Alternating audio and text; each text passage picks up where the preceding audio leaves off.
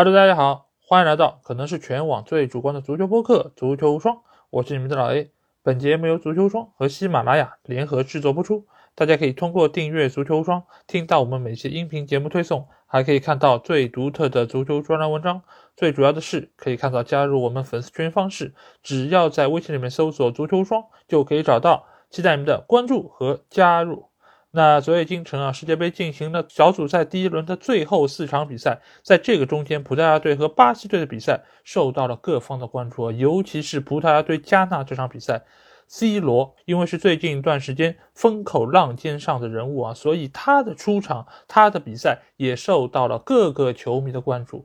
在昨天晚上 C 罗进球之后，微博热搜有多达十八条的热搜条目在那边。也可见，C 罗现在的人气和流量仍然是世界足坛的第一位啊。那首先，我们就先来说一说这场葡萄牙对加纳的比赛啊。C 罗的首发出场其实并没有太出乎我们的意料，尽管今年他在曼联的表现以及出场都不是特别的稳定，但是 C 罗就是 C 罗，他在葡萄牙队的地位是不可撼动以及无可取代的。那这场比赛，C 罗的发挥到底怎么样呢？我可以在这里很负责任的说一句：昨天 C 罗的发挥相当的糟糕。哎，有人说他不是进了球吗？而且他在场上也非常努力，不断的抢点，不断的奔跑。但是大家可以看一下昨天 C 罗在场上所起到的作用。昨天整个葡萄牙队都在围绕他来组织进攻，把所有的球权都最终归到 C 罗的头上，他的脚下。这套打法其实就和去年曼联给他供资源的打法是一样的，这个对于球队的消耗是非常大的，因为球队相当于是牺牲了其他所有队员的进攻能力，只把炮弹给你 C 罗一个人，所以你会发现昨天上半场为什么加纳队的防守组织的那么有序，就是他们非常清楚你最后一下一定会传 C 罗，甚至中间有几个球，加纳队的后卫球员还没有等毕费起脚。就已经拦挡在他和 C 罗中间，就等着你把球传过来。所以这套打法其实是非常容易被对手抓住的。而葡萄牙队，你也只是看上去非常的热闹，也只是看上去创造出来的一些机会，但是对于对方球门的实质性打击是非常有限的。整个上半场，C 罗最好机会或许就是刚开场他接到身后直传停球停大的那一下。那个球如果放在巅峰时期的 C 罗，或者说是其他状态比较好的前锋球员，那他会以一个比较舒服、合理的状态把球停下来，然后找到起脚的空间。但是现在的 C 罗，他对于球的感觉，他对于球拿捏的分寸，其实已经过了他最巅峰状态。更不要说在之后有好几个头球机会，头球是 C 罗最赖以成名的进球方式。但是现在，C 罗的头球也并不那么可靠了，好几次甚至连球都没有顶实，只是蹭了一下就过去了。但是以往来说，这种都是必进球的机会啊。所以在我这儿，你不要以为他进了个点球，我就能说他好。而且你可以看一下 C 罗整场比赛有多少次是给予对方防守队员压迫的，对方的后卫球员拿球不要太舒服。你根本不会来抢我，我可以很从容的把球倒来倒去，而且最关键的一点是什么？就是你像有一些球队，你可以安插一个假的中锋在那边，吸引对方的火力，给身后的其他球员创造机会。但是 C 罗不是这样一个人，C 罗是真的要实打实的把球给进了的，所以整个葡萄牙队，尤其是上半场，你会发现打得非常非常的别扭和尴尬。包括他身边的其他几个球员，凯塞洛在曼城多么出色的一个进攻型的后卫球员，这场比赛没有任何发挥，而且在防守端还犯了两个比较明显的错误，造成了本方的失球。这个我们待会儿再提。所以 C 罗的上场就和我赛前预测的一样，只要他在，直接少打一人，对于对方的压迫，对于对方的威胁直接减半。但是这场比赛的转折点在哪里？就是 C 罗自己获得那个点球，那个点球，说实在话，你如果是仔细看一下 VR 的那个回放，你会知道这根本不是一个点球。在讨论这个球是不是点球之前，我们先要理清一个事实，就是这个球对方的后卫到底有没有碰到球？因为这个球我们知道，C 罗他是领球过来先触了一下球，对方从侧面过来的时候，他伸脚其实是蹭到了下球，尽管不是那么明显，但是其实是蹭到的。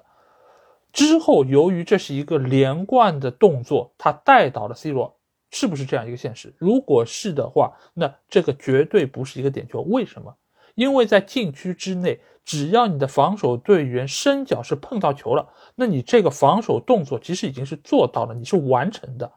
之后的连带动作把对手带倒，根本不应该作为点球的一个判罚基准，除非主裁判认为对方后卫没有碰到球，那这个确实是点球。但是从赛后的回放来看，对方的球员确实是碰到的，那有人说，哎，VAR 不是看着吗？为什么他们没有提醒主裁判呢？是因为这个碰球从 VAR 的角度来看不是那么的明显和清晰，所以对于 VAR 的裁判来说，如果不是那么肯定，他们是不会提醒主裁判的。这个和英超的判罚规则是一模一样的。所以在这个时候，裁判一开始做出了点球判罚，又没有得到 VR 的提醒，那这个点球就最终成型了。C 罗也依靠这个点球打开了自己的进球账户，从而也是创造了一段历史啊！那他是第一位连续五届世界杯比赛都有入球的球员，这个确实是前无古人，后有没有来者，我们目前还不知道。但是这个点球本身来的就名不正言不顺。但是即使如此啊，这个球对于加纳队的打击可以说是无比的巨大。在之后的比赛中，他不得不把自己的防线往上提，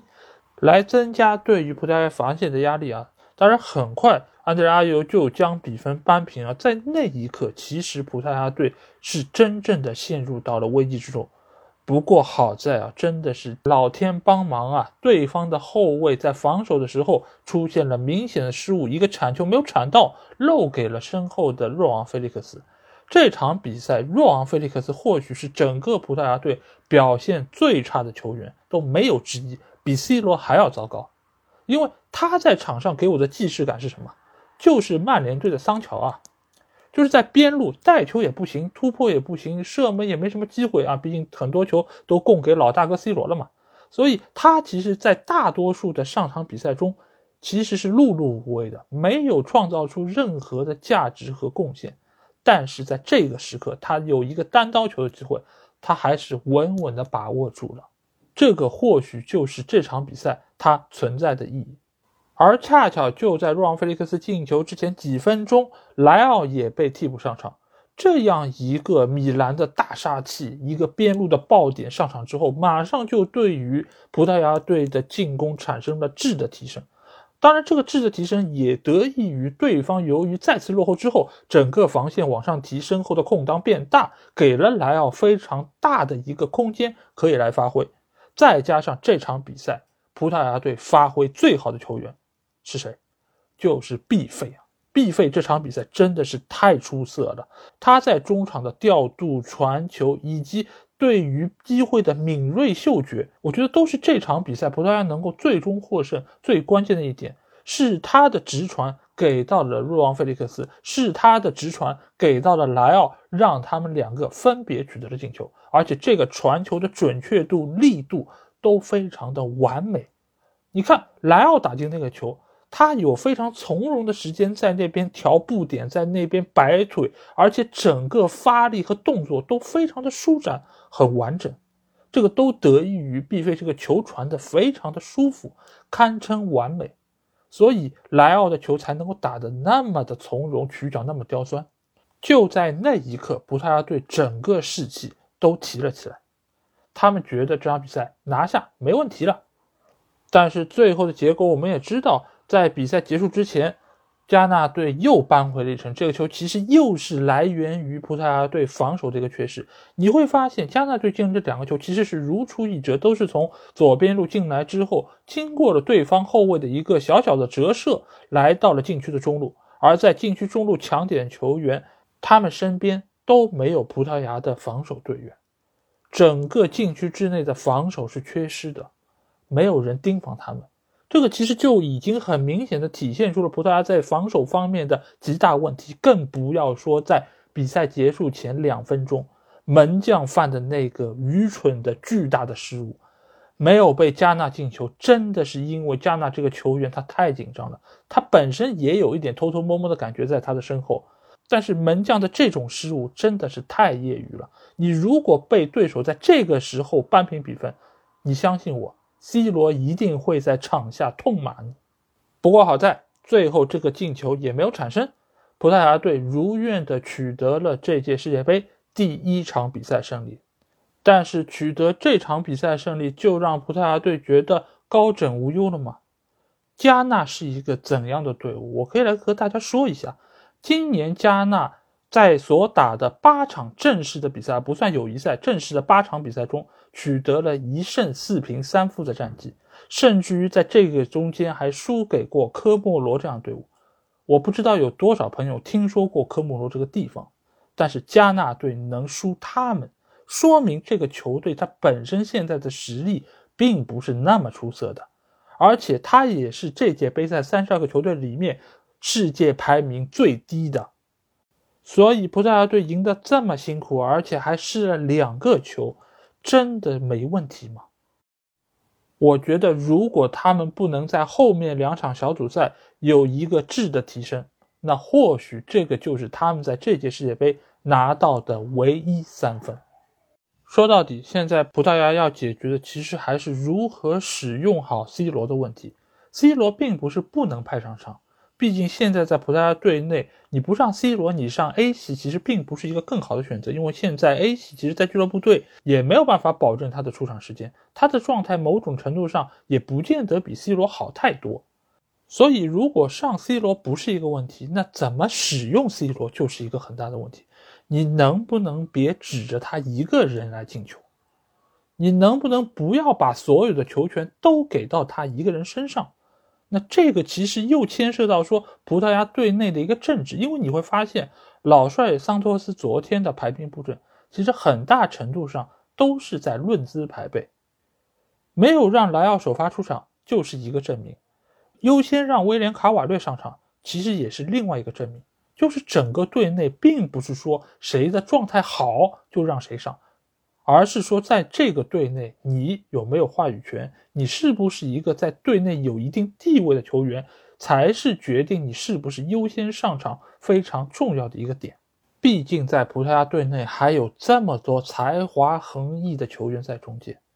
我不希望因为 C 罗一个人而耽误他们在这届杯赛中的一个发挥、一个前程。因为就葡萄牙队的实力来说，他们应该可以打得更好。他们有理由走得更远，只是目前来看，这一切似乎不是那么乐观啊。因为 C 罗就是这样一个比赛不息、战斗不止的球员，他的战斗就是要让自己不断取得进球，不断刷出数据啊。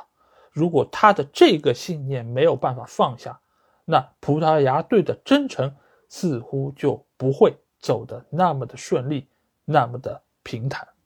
好，那下场比赛我们来聊聊巴西队啊。巴西队昨天是二比零轻松战胜了塞尔维亚。这场比赛巴西队打得有多轻松？我可以给大家一组数据啊。这场比赛之中，预期进球巴西队是二点三九个，比对手的零点一八个。对你没有听错，塞尔维亚这样一个以进攻见长的球队，预期进球只有零点一八个，而且他们昨天。所有的五脚射门没有一脚是打中门框范围的，所以昨天阿里松非常的轻松，他几乎没有受到对方任何的考验。而反观巴西这边，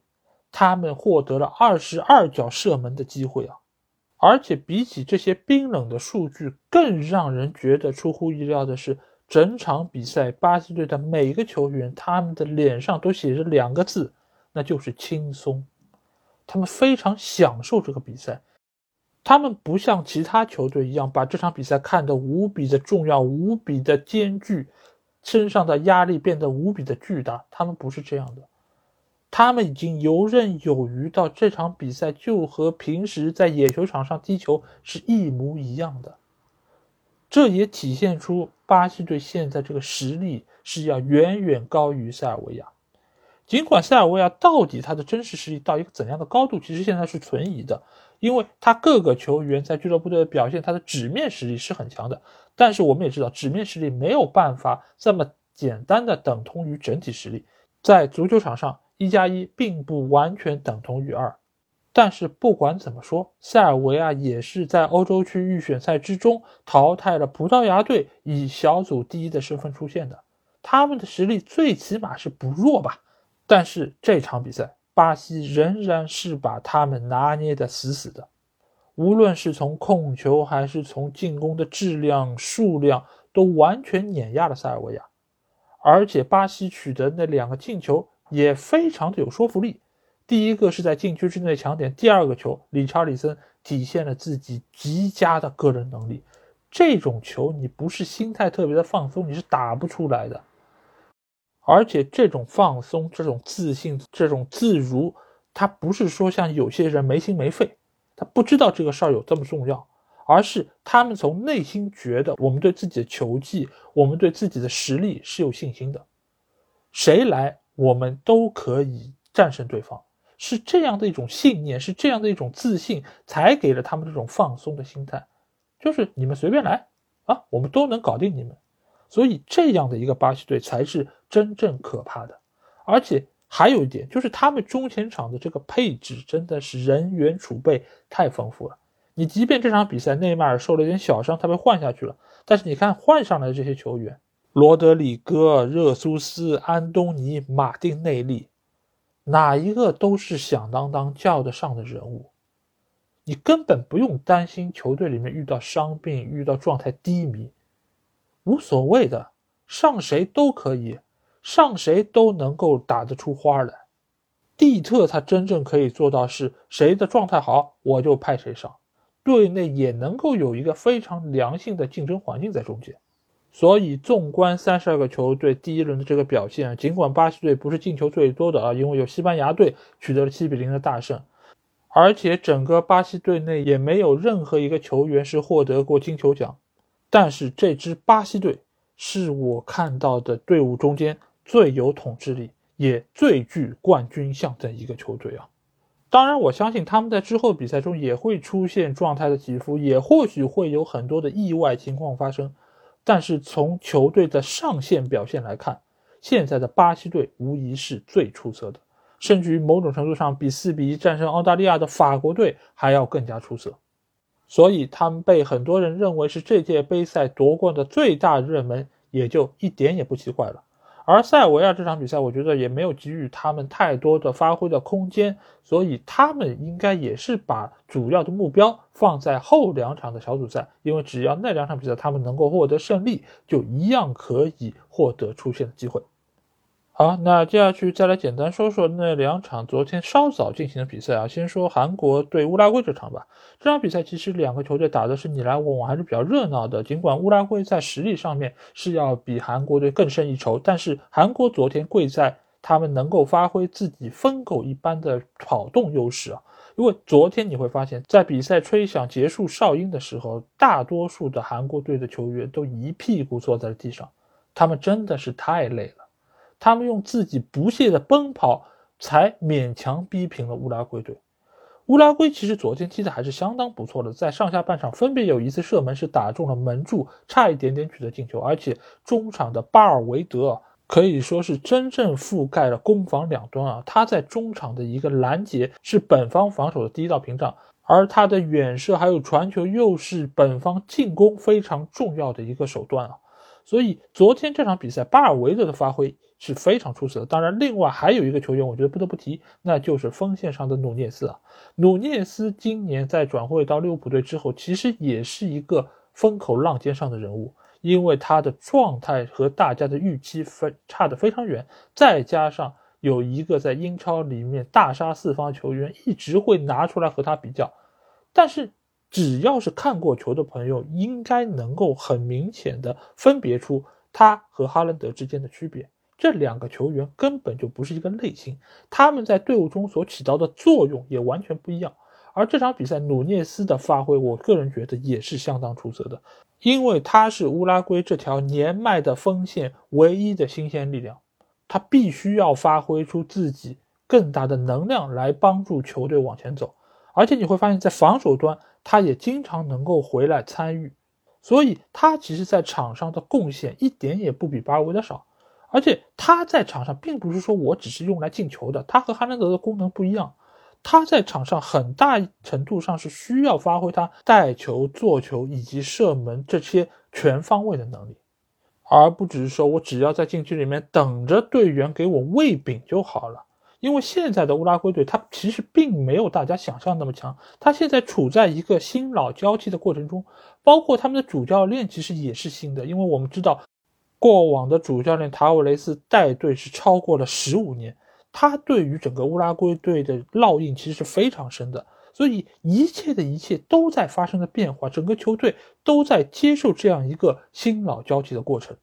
所以昨天能够打出这样的水准，我个人觉得已经是非常不错了。当然，韩国队也展现出了他们非常强韧的一面，就是以不懈的奔跑来代替自己在技术能力上的不足。因为韩国队他们确实在小技术上。和日本队都是有差距的，更不要说和这些欧美的强队来说。更何况现在孙兴民的状态其实并不是处在一个高位，这一点其实我们在热刺队比赛中就已经可以很明显的感受得出，他今年在起脚的准度以及他的身体条件上，其实都比去年来说有了很大程度的下滑。那如果孙天王没有办法有很好的发挥，那韩国队又靠谁来进球呢？昨天韩国拿到的最有威胁射门是来自于黄义柱在。禁区之内那脚射门，那个球真的是非常可惜，因为在禁区内没有任何人来盯防情况下，他一脚将球射高了，否则韩国队兴许还可以从乌拉圭这儿偷到一场胜利呢。但是从双方昨天的一个实力对比来看，韩国队现在他的射门转化效率仍然没有得到有效的改善，所以在未来的比赛中，这一点其实也是限制他们能够走得更远非常重要的一个环节。而对于乌拉圭队来说，由于组内的其他两个选手，葡萄牙队也好，加纳也好，他们目前的状态并不是处在一个高位啊，所以他们只要正常发挥水平，从小组出线应该是没有太大的问题啊。好，那最后我们来聊一聊昨天瑞士对喀麦隆的这场比赛啊，这场比赛最终。瑞士是依靠恩布罗的进球是战胜了喀麦隆队。恩布罗在进球之后，他也没有庆祝，因为他的出生地其实就是在喀麦隆，他相当于是对自己曾经的母国取得了进球啊。这种事儿在俱乐部队其实是非常常见的，因为有转会，所以不少球员都有面对老东家而且取得进球情况。但是这种事儿在国家队似乎并不是那么的常见，因为你要转换国籍，代替另外一个国家来出战，而且还要碰到原来的老东家。这个概率就会变得非常的低。那昨天两个球队其实都展现出了自己各自的特色啊，就是瑞士队它其实是以守为主，它整个球队其实都是立足于在防守的基础上，在伺机打反击，依靠自己中前场球员的个人能力来取得进球。而昨天的瑞士队你会发现在面对喀麦隆的时候，他其实也是防守的很吃力的，因为瑞士队的防守其实并不是说我的防守体系搭建的特别完整，让你根本进不来，不是的。瑞士的防守，它的整体性其实是相当一般的，它依靠的是个别球员的个人能力来提升自己的防守档次。就比如说后防线上的阿坎吉，就比如说他们的门将索莫，是他们的存在才使得球队的失球数不那么多。昨天索莫有不少的扑救，其实是相当狼狈的，有一度我都以为是在看德赫亚扑救，因为后防线确实没有给予他太多的帮助。对手的反击，对手的个人能力，其实都能够有效的威胁到整个瑞士队，